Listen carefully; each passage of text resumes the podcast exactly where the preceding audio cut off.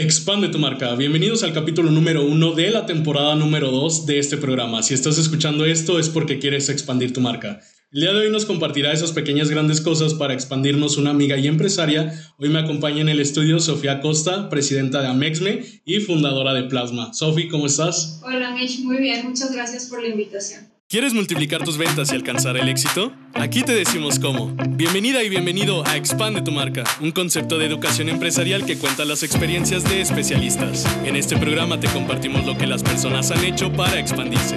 Mi nombre es Michi Granados, te invito a que te quedes y expandas tu marca. Pues gracias por venir, mira que de igual forma pues he seguido un poco de tu trayectoria y justamente pues decidimos compartir esto, que, nos, que, nos, que, que, que igual aceptaste la invitación para compartirlo con los que nos escuchan y pues compartir un poquito de lo que tú has estado haciendo para expandir tanto tu marca y de igual forma ayudar a los demás a que se expandan. Eh, Sofi, pues cuéntanos, eh, bueno, yo me atreví a ponerte por ahí pues un seudónimo que, que pues encontré y lo quise poner precisamente por toda esta trayectoria que llevas, que es mujer que guía y que conecta. ¿Por qué? Porque yo he visto mucho que tú has ayudado precisamente en esto, en las conexiones, en las alianzas, y de igual forma eres una persona que ha guiado a esas alianzas. Eh, pero antes de esto, ¿cómo, cómo era Sofi de niña? Sofi, ¿qué es lo que pretendía? ¿Qué estudió Sofi? Cuéntanos un poquito también de dónde vienes. Ok, yo soy originaria de Fresnillo, Zacatecas. Allá crecí y viví 17 años. Y bueno, a los 17 me voy a la universidad eh, me toca, tengo la fortuna de estudiar fuera de Fresnillo, me voy a estudiar a Monterrey. Y como era yo de niña, pues como soy ahora, ¿no? O sea, siempre he sido una persona como muy aguerrida. Eh, en el buen sentido, considero yo. Siempre he sido muy aventada.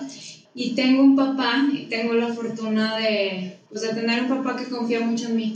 Entonces, siempre él como que yo decía, no, es que me da miedo ir a Monterrey. No, te vas. Sí. O sea, me hablas cuando llegues, ¿no? Entonces, cosas así que me tocó vivir, que la verdad es que hoy en día le agradezco mucho a él el habernos educado de esa manera, porque es parte, yo creo que es mi sello distintivo, es decir, no me da miedo hacer las cosas eh, siempre me ha aventado a hacerlas con todo y miedo a veces. Claro. Y, y, creo que desde niña también fui así, ¿no? O sea, me acuerdo cuando entré a la prepa me regaló un carro mi papá y me dice, bueno, pues como ya eres una persona apta y responsable para tener un carro a tu cargo, ¿cómo le hagas para ponerle gasolina, eh, las llantas, lo que necesitar el carro? pues ya depende de ti. Me dijo, mí no me vengas a buscar. Entonces, cosas así te digo que, que son las que a mí me formaron, ¿no? Ok, tú, tú que, bueno, vaya, eh, hablas de un entorno familiar que fue un apoyo, en este caso, porque bueno, en algunos casos sí es complicado. Eh, ese apoyo, ¿no? Aquí la fortuna de que se tuvo y de igual forma fue un apoyo, pero también fue un empujón, también de esa forma lo veo. Eh, tú cuando eres, eh, bueno, vaya, cuando estabas pequeña, después decides estudiar, ¿qué fue lo que decidiste estudiar? Mira, primero eh, no sabía ni qué estudiar. Yo quería estudiar bióloga marina. Según yo estaba acá en la biología y en puras ondas así que en ese entonces pues se veían como raras, ¿no? Entonces me metí a la carrera de administración de empresas en lo que me definía que estudiar. Empecé en administración y cuando entro a la universidad eh, abren una carrera nueva que era contabilidad de finanzas, el SPF.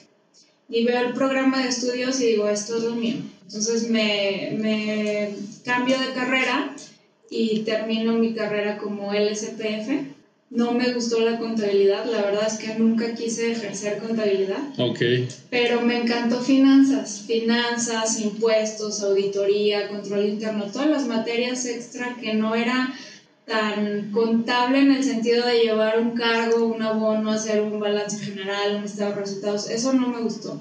A mí me gustaba analizar, me gustaba ver la parte de los impuestos, toda esa parte me enamoré y sigo enamorada de eso. No, qué bueno. Eh, mencionas algo que fue el analizar. Eh, creo yo, al menos, que el análisis siempre es como algo que pueda detonar eh, pues algún tipo de estrategia también para la empresa. Eh, ¿Tú llegaste, en, cuando estabas estudiando, llegaste a trabajar ya para alguna empresa o fue hasta que saliste de la universidad? Siempre trabajé con mi papá. Ah, ok, Desde perfecto. los 10 años trabajaba con él en vacaciones. Somos cuatro hermanos. A los cuatro nos hacía ir a trabajar con él. Él se dedica al tema de materiales para construcción. Entonces, desde niños nos mandaba a trabajar con él, quisiéramos o no quisiéramos. O sea, ahí no era, no era opción. Ok. Tenías que ir. Entonces, desde, nos tocaba desde contar este, tubos de PVC, hacer kilos de clavos, eh, bueno, eh, ¿qué más hacíamos? Bolsitas de cemento de kilo. Ya después nos fue dando más responsabilidades. A mí cuando ya me dio la responsabilidad de atender a la gente, de Ok. hacer las notas de venta, antes hacías todo a mano. Entonces, hacer notas de venta me gustaba mucho.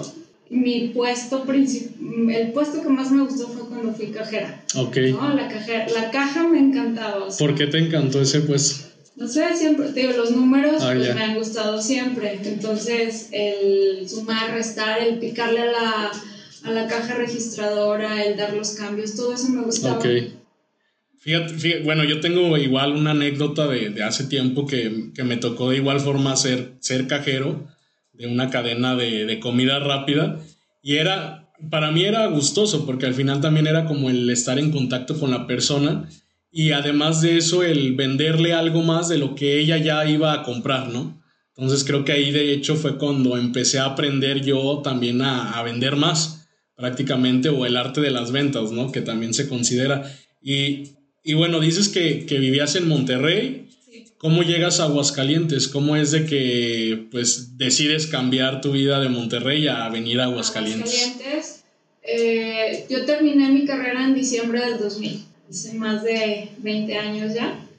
Y cuando terminó la carrera me dice mi papá, pues bueno, ya mi contadora, por fin, ¿no? Por fin tengo contador en, para la empresa. Le dije, no, papá, o sea, yo no voy a regresar. Ok. Ya me vine, ya no voy a regresar. Entonces ya me dice, bueno, pues hazle como puedas, ¿no? O sea, si te vas a quedar, pues consigue trabajo. Entonces, a los 15 días encuentro un muy buen trabajo, entro a, a trabajar a una empresa, Honeywell. Ok. En ese entonces General Electric estaba como tratando de comprar las plantas de Honeywell y estaban viendo cuál sí absorbía y cuál no. Nosotros estábamos en la planta de filtros Fram, hacían los filtros para los carros y entró a un proyecto de control interno. Entonces me encantó mi trabajo, eh, tenía una jefa en Monterrey y también le reportábamos todo a puros canadienses. Entonces ahí la verdad es que digo, el área de control interno me encantó. Y a los cuatro meses de que yo ya estaba trabajando ahí, le da un infarto a mi papá. Ok. Entonces eh, me regreso a Zacatecas, me voy a trabajar un tiempo con él y ya es cuando le dije, ¿sabes qué? No me voy a quedar aquí, me voy a ir a buscar trabajo a Aguascalientes, a León o Guadalajara. Le dije, lo que encuentre más rápido. ¿Por qué fue voltear a esas ciudades?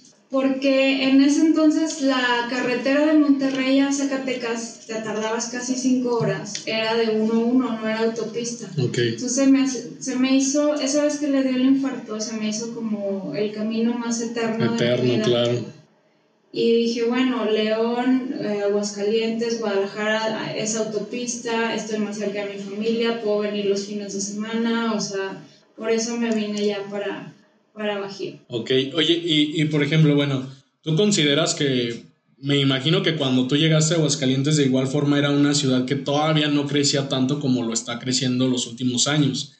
Eh, vienes y consideras tú que las ciudades como Aguascalientes, que es una ciudad pequeña o que de cierta forma todavía es una ciudad, vamos a llamarle, con un ambiente humano, ¿consideras que es un factor importante para poder hacer crecer un negocio, para emprender? Eh, sí, sí es importante. O sea, mira, cuando llegué aquí a Aguascalientes sí eh, llegué soltera y, y me encantó la experiencia. Nunca había compartido recámara. Y cuando llegué aquí a Aguascalientes llegué a vivir en una casa de asistencia, compartía recámara con una niña. Eh, en ese entonces tendría ella yo creo que unos 12 años. tenía una tarántula de, de mascota. en su recámara, más un perro, más estaba una niña de 5 o 6 años y un niño de 9 y era una mamá jefa de familia. Ok.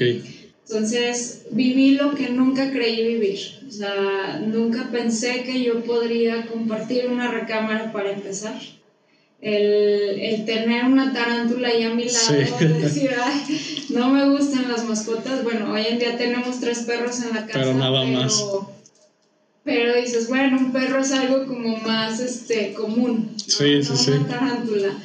Y cosas así que empecé a vivir y que vi la parte humana, como, como que le empecé a encontrar otro sentido más humano. En, en Monterrey me encantó haber estudiado ahí, viví muy contenta, pero no me visualizaba a lo mejor cuando, cuando yo decidiera hacer mi familia o, o quedarme en algún lado, no me visualizaba en Monterrey. Claro. Me gustan las ciudades pequeñas. Digo, y, y al final del día es como, bueno, pensar que, que Aguascalientes, por ser pequeño, a lo mejor si tú emprendes un negocio, no puedes llegar a expandirte a otros lados, pero sinceramente ahora más que, bueno, pasa la pandemia, esto y demás, y tienes la oportunidad de voltear a ver que realmente si digitalizas una empresa, pues es como también pueda funcionar en otros lados, ¿no?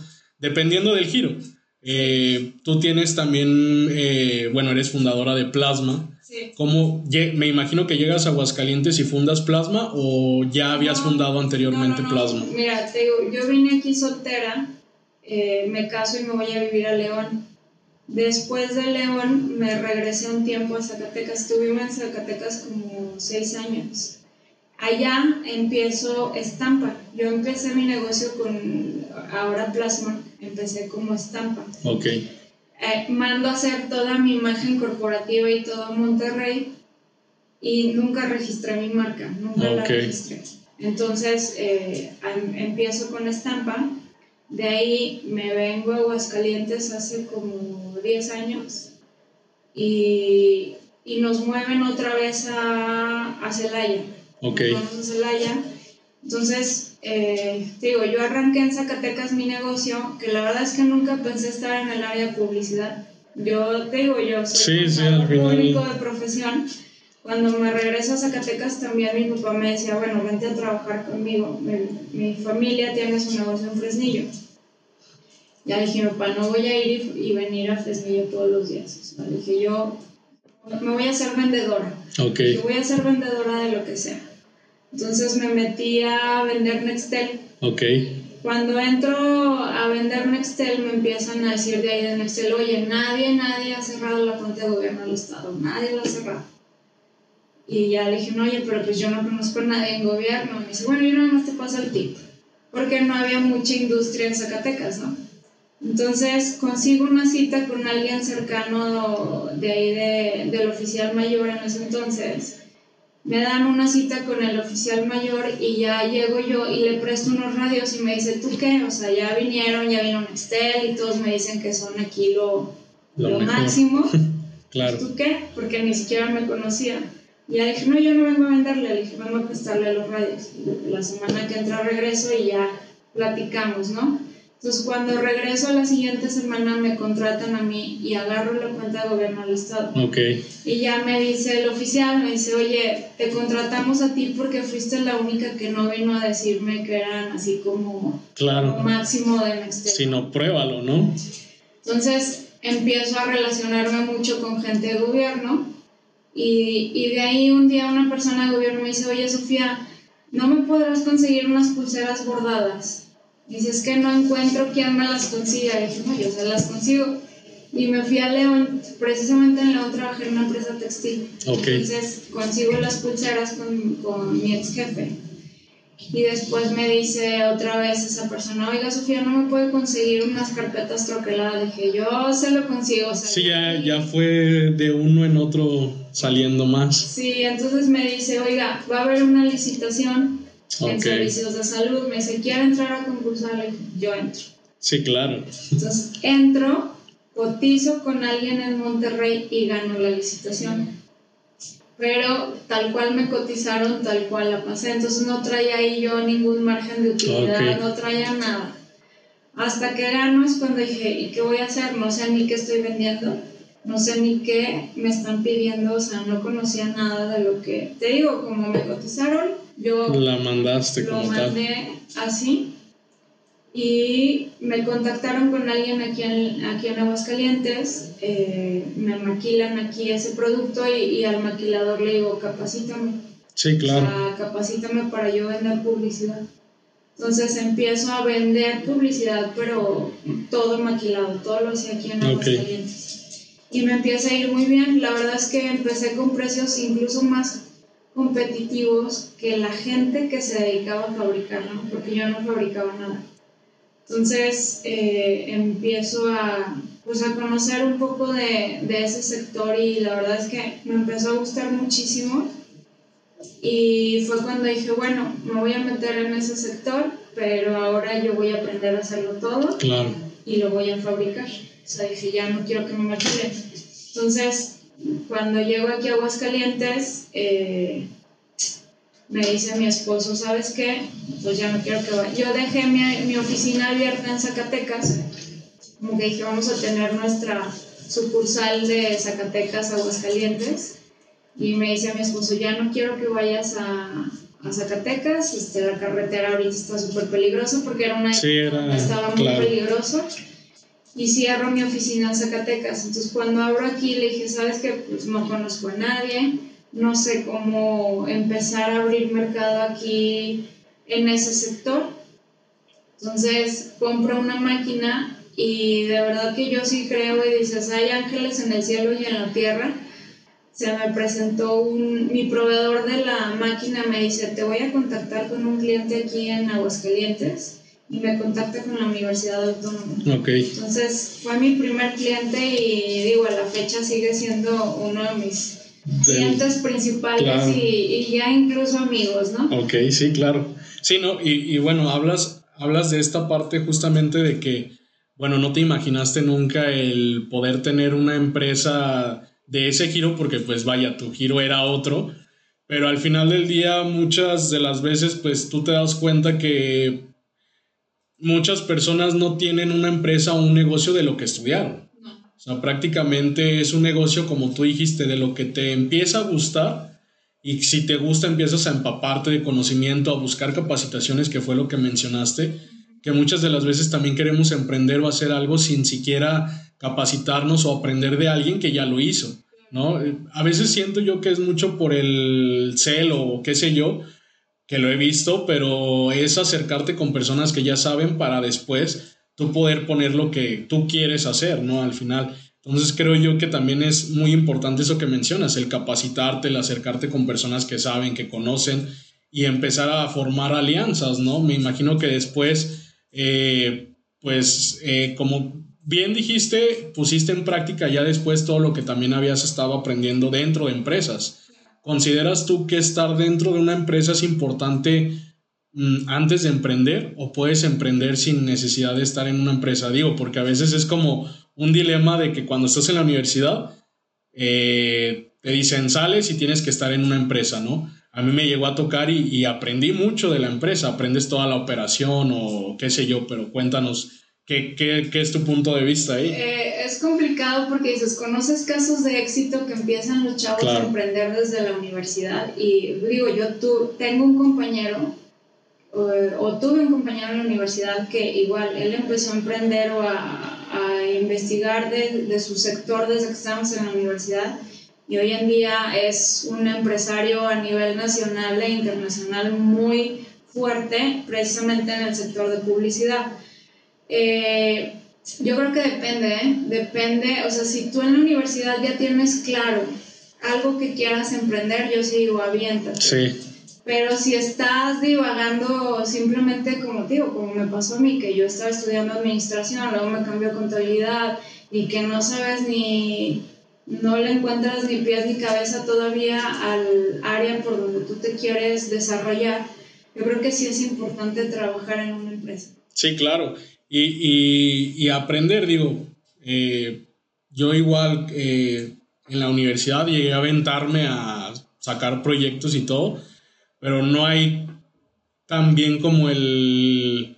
Bueno, vaya, en, ese entonces yo no, yo no tuve oportunidad de acercarme a alguien, pero entré a un lugar a trabajar y te das cuenta también de que es pues un orden increíble, es este trabajar inclusive hasta con certificaciones como la ISO, etcétera, y te das cuenta de que todos los procedimientos pues optimizan y es una calidad en mejora continua, que después, bueno, ya la, ya la aplicas y, y también eres mamá, mencionaste. ¿Cómo es ser mamá y emprendedora, empresaria? ¿Cómo fue? Porque digo, hay, hay muchas mujeres que igual a, este, he escuchado son mamás y emprenden, y otras que a lo mejor tienen como ese miedo que tú llegaste a tener, pero ¿cómo lo afrontas o cómo afrontas esos obstáculos? No es fácil, digo, no es imposible, pero no es fácil porque tengo, eh, mi hijo mayor tiene casi 17 años, en mayo cumple 17, y la chiquita tiene 8. Entonces son dos edades que tienen necesidades muy diferentes. Y precisamente yo cuando, cuando llegué a Zacatecas, Rodrigo, mi hijo, tenía dos años. Ok. Y cuando mi papá me decía, vente a trabajar conmigo, le dije, no, papá, o sea, yo quiero estar en los festivales de mi hijo. Yo quiero estar en las actividades que mi hijo necesita en el kinder. Por eso decidí eh, empezar con ventas, ¿no? Porque no quería estar amarrada a un horario donde yo no pudiera estar en las actividades de mis hijos. Pero ahora con la chiquita es muy diferente porque casi no estoy con ella. Los últimos dos años casi prácticamente no he estado con ella. De repente la veo y digo, ¿en qué momento creciste? Sí. Eh, mm, yo creo que sí tiene mucho que ver cuál es, o sea, como que priorizar cómo quieres tu vida. Claro. O sea, priorizar este de que dices, si quieres desarrollarte en el área profesional, pues sí hay que sacrificar una parte de la familia, ¿no? O si te quieres enfocar más a la familia, pues tienes que sacrificar la parte profesional. Trata, trato de combinarlas, pero sí a veces sacrifico más el tiempo de mis hijos que, que, el de mi negocio. Sí, en uno o en otro momento va a tener que ser, como lo dices, inclinarte hacia o lo profesional o hacia la familia, inclusive a veces hacia lo personal, ¿no? Entonces, eso, eso es interesante. Y, y, ahora, ¿cómo llegas a Mexme o cómo, cómo después pues, llegas a ser presidente de Mexme? ¿Cómo fue esa parte? ¿Cómo? Muy chistoso. eh, te digo que nos vamos a Celaya, regresamos a Celaya hace tres años y le digo a mi esposo, voy a reabrir, voy a empezar por tercera ocasión mi negocio, porque cada que me he movido lo he cerrado de donde estoy. Y, pero pues no es lo mismo a los 25 que 10 años, 15 años después, ¿no? Ya, ya no es igual. Como dicen, no es lo mismo los tres mosqueteros que 30 años después.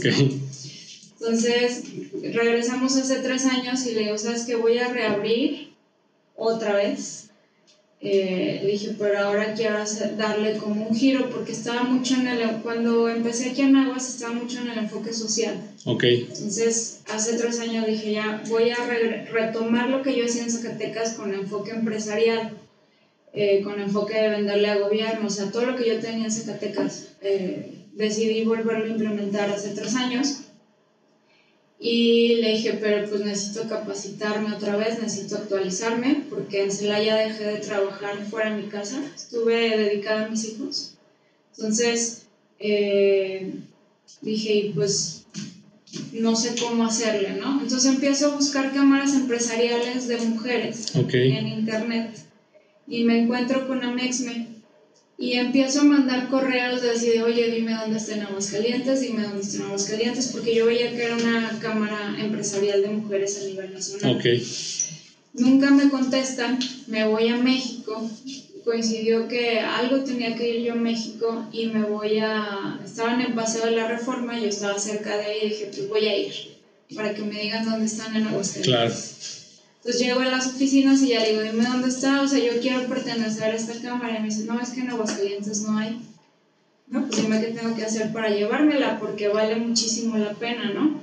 Entonces empezamos a trabajar en, en traernos la cámara. Yo, yo prácticamente no conocía gente aquí más que mi círculo social era pues las mamás de la escuela de mis hijos. O la gente que llegó a ser mi clienta en el tema social, ¿no? Entonces empiezo a buscar pues gente de Fresnillo y gente que sabía que estaba en el sector empresarial o de emprendedores. Y así fuimos abriéndonos camino en equipo tomamos protesta 24 mujeres en agosto del 2019. Ok. Me tocó la fortuna de ser la presidenta fundadora y hoy en día somos 66 mujeres aquí en Aguascalientes y estamos expandiéndonos. En Calvillo, me parece. Calvillo, Rincón de Romos y Tepezalá. Y estamos también por lanzar la parte de jóvenes Amexme aquí en Aguascalientes. Igual, precisamente estamos buscando chavas que universitarias o recién graduadas, pero que sí tengan ya eh, algo emprendiendo. O sea, no es así como voy a ver, a ver si me ayudas, a ver qué se me ocurre, no. Sí, claro. gente que ya tenga algún emprendimiento. Sí, un camino ya recorrido, ¿no? De cierta forma. Y, y, esto que platicas, bueno, es, es muy importante porque yo veo que a veces es, bueno, me va a llegar del cielo el trabajo y listo, ¿no? Pero no, tú lo has buscado y eso es lo que también deben de, pues, aprender todos y seguirlo aprendiendo nosotros, el buscar es como vas a llegar a este tipo de segmentos inclusive que son ya más especializados como gobierno, como este, iniciativas privadas de gobierno, este, cámaras empresariales, etc. Y creo yo que ese es un factor muy importante, el buscar a dónde llegar y, ver cómo llegar, no esperar a que caiga del cielo prácticamente. Tienes, que tocar puertas. sí, claro. Va a haber puertas que se van a abrir, va a haber puertas que no se van a abrir, pero tienes que tocar las puertas. Sí, claro. Y, y tú ahí en Amexme y con todas este, este gran número de mujeres que ya, que ya forman Amexme, ¿cómo han estado, cómo ha sido el apoyo hacia con más mujeres en cuestión de sus emprendimientos o en cuestión de sus negocios para, para que se sigan expandiendo también ellas y ustedes? Mira, en Amexme recibimos empresarias y emprendedoras. Entonces tenemos los dos sectores y sí se, o sea, eh, hay un caso de una señora, llega a Mexme a un desayuno y ella eh, hacía quequis, panquecitos. Y yo la vi y dije, ¿cómo le ayudamos? Porque yo la había perdido. Perdida en el buen sentido, o sea, perdida en el sentido empresarial. Entonces, eh, me enseña su marca y le dije, ¿sabes qué? Yo no compraría ese producto, le dije, no me lo tomas en mal, pero yo, Sofía, no compraría ese producto nada más de ver la etiqueta. Entonces le dije, cambia tu imagen, cambia... Y dentro de Amex hay gente que te puede apoyar a eso, ¿no? Claro. Entonces eh, empiezas a canalizar precisamente y empiezas a conectar. Y, y bueno, cambió su imagen, cambió su, su mezcla porque eran panes veganos que no tenían casi sabor y le decía, pues sí me gusta a mí todo lo vegano, pero un poquito sabor. Sí. Entonces eh, empieza a venderle y a distribuirle a socias que estaban, una socia tenía, tiene una cafetería, es que ya no es socia, pero en ese entonces una socia tenía una cafetería, le empieza a distribuir a ella, o sea, como que empiezas a hacer enlaces, pero así como ella, tenemos grandes empresas que están en el sector de la exportación, que están ya eh, exportando a Europa, Estados Unidos, que tienen una trayectoria de más de 20 años de empresa. Entonces, ese tipo de, de socias, yo siempre que las invito le digo, a mí me encantaría que formaras parte de Amexme, más allá de que tú aprendas, de que tú dones, o sea, de que tú nos dones conocimiento, de que tú te seas una especie de mentor Claro. Para todas las que venimos a lo mejor en el escalón 2 y que tú ya estás en el escalón 10, ¿no? Entonces se hace una buena mancuerna sí, claro. y un buen este, enlace entre todas. Sí, y me gusta lo que dices porque justamente es algo que, que compartimos de igual forma como ideología, que es, que es precisamente eso, el que si tú ya estás en algún nivel, por llamarlo, en algún lugar, en algún punto, ayudar a las demás personas a que lleguen a ese punto y de igual forma tú seguir nutriéndote para también seguir avanzando. No significa que se va a convertir esa persona en ti o se va, va a quedar con el punto en donde tú estás. La idea es siempre evolucionar, siempre crecer, pero sí compartir, que es, que es algo que me gusta mucho y que, que ahorita lo mencionaste, compartir. Y estos enlaces, que pues es algo de lo que mencioné al inicio, que es de lo que hacen ahí en Amexme. ¿Tú qué le dirías a las nuevas mujeres, a las nuevas jóvenes, que igual como mencionaste para ejemplo a Mexme jóvenes, ¿qué, qué, qué características, qué cualidades o qué, qué es lo que estas líderes tendrían que tener o tomar en cuenta para poder expandirse como ustedes lo han estado haciendo? Eh, yo creo que voluntad. Necesitas tener mucha voluntad y mucho enfoque. O sea, que estés bien enfocada en qué quieres, porque se ha acercado mucha gente, ahora que estoy en Amexme, pues evidentemente se acerca mucha gente de todo tipo, hombres, mujeres, de todo. Y hace poco un chavo que hace años tomamos un curso juntos me dice, oye, es que quiero que me asesores para ver qué poner. Y yo así volteo y digo, oye, es que yo no me dedico a eso. O a veces me dicen, oye, es que quiero que me asesores para, para lo de los programas. O sea, ¿cómo le hago para llenar? Y digo, oye, yo no me dedico a eso. Eh, o sea, sí canalizamos. Claro. Sí tenemos Sí, les dices dónde, claro. Sí, pero la chamba la tienes que hacer tú. ¿no? Es, es una chamba individual o un trabajo individual. Entonces ahí sí dices, si quieres crecer, necesitas tener mucha voluntad y mucho enfoque de crecer y ganas, ¿no? O sea, no solo las ganas, sino el enfoque y la voluntad. Claro, sí, una visión como tal, ¿no? Exacto. De si quiero llegar aquí, ¿qué voy a hacer para poder llegar ahí? Sí, o sea, por ejemplo, yo le decía a mi esposo y a mis hijos, a ellos les cuesta trabajo que yo ande en esto por el tiempo. Claro. Porque tengo menos tiempo en mi casa. Y, y antes, pues mi, mi, trabajo siempre lo he hecho de lunes a viernes y los fines de semana eran 100% con mi familia y hoy en día no. También trabajo los fines porque a veces me toca ir a comunidades o me toca...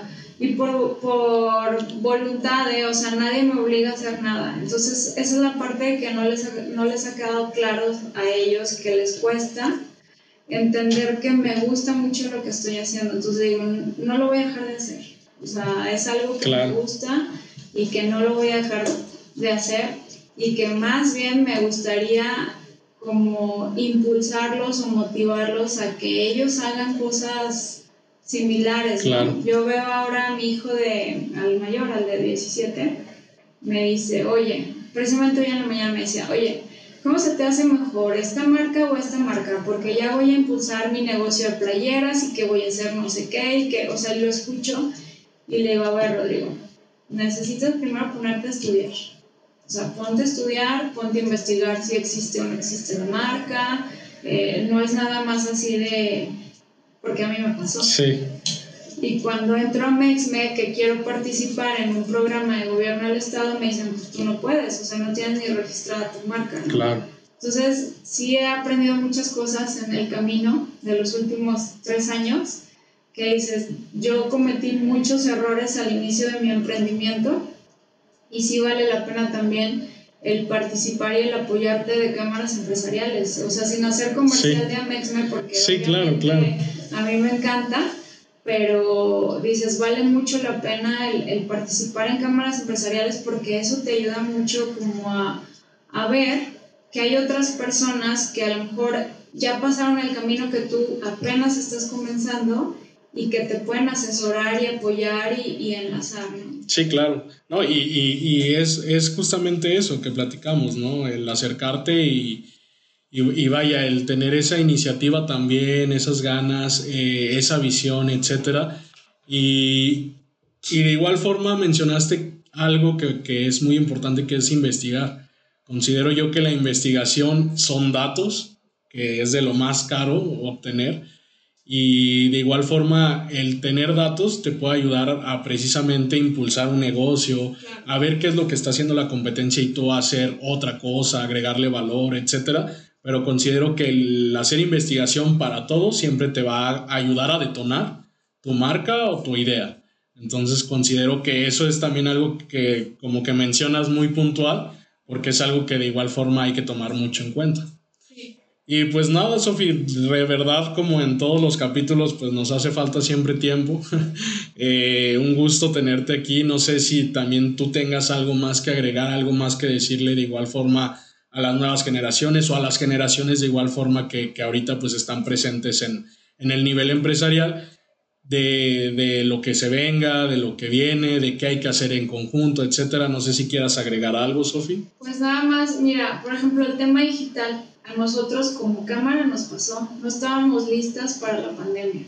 como Aguascalientes. A nivel nacional, la verdad es que la respuesta que tuvo la presidenta nacional a mí me tiene al día de hoy con la boca abierta y, y, el cómo afrontaron a nivel nacional toda la parte de tecnología, de eh, incluso desarrollaron una plataforma nueva que se llama Mexme Conectada, eh, todo lo que están desarrollando a nivel nacional como cámara es muy, muy bueno. Pero a nosotros en Aguascalientes nos tomó por sorpresa porque no estábamos preparadas. O sea, te digo, había socias que ni siquiera teníamos cosas tan sencillas como el registro de marca, cosas tan sencillas como redes sociales, que son parte de tu generación y de las generaciones que vienen hoy en día.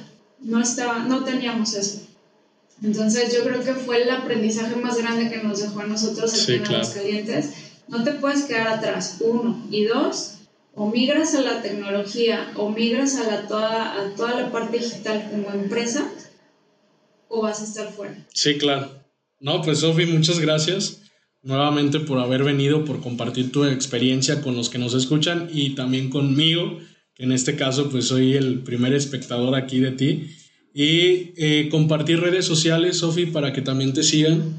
En redes sociales estamos como Amexme, capítulo Aguascalientes. Y nada más. Ok, muy bien, Sofi. Pues gracias a todos los que nos escucharon. Síganos en nuestras redes sociales como arroba expande tu marca y los esperamos en el próximo capítulo. Sofi, muchas gracias. Al contrario a ti, muchas gracias.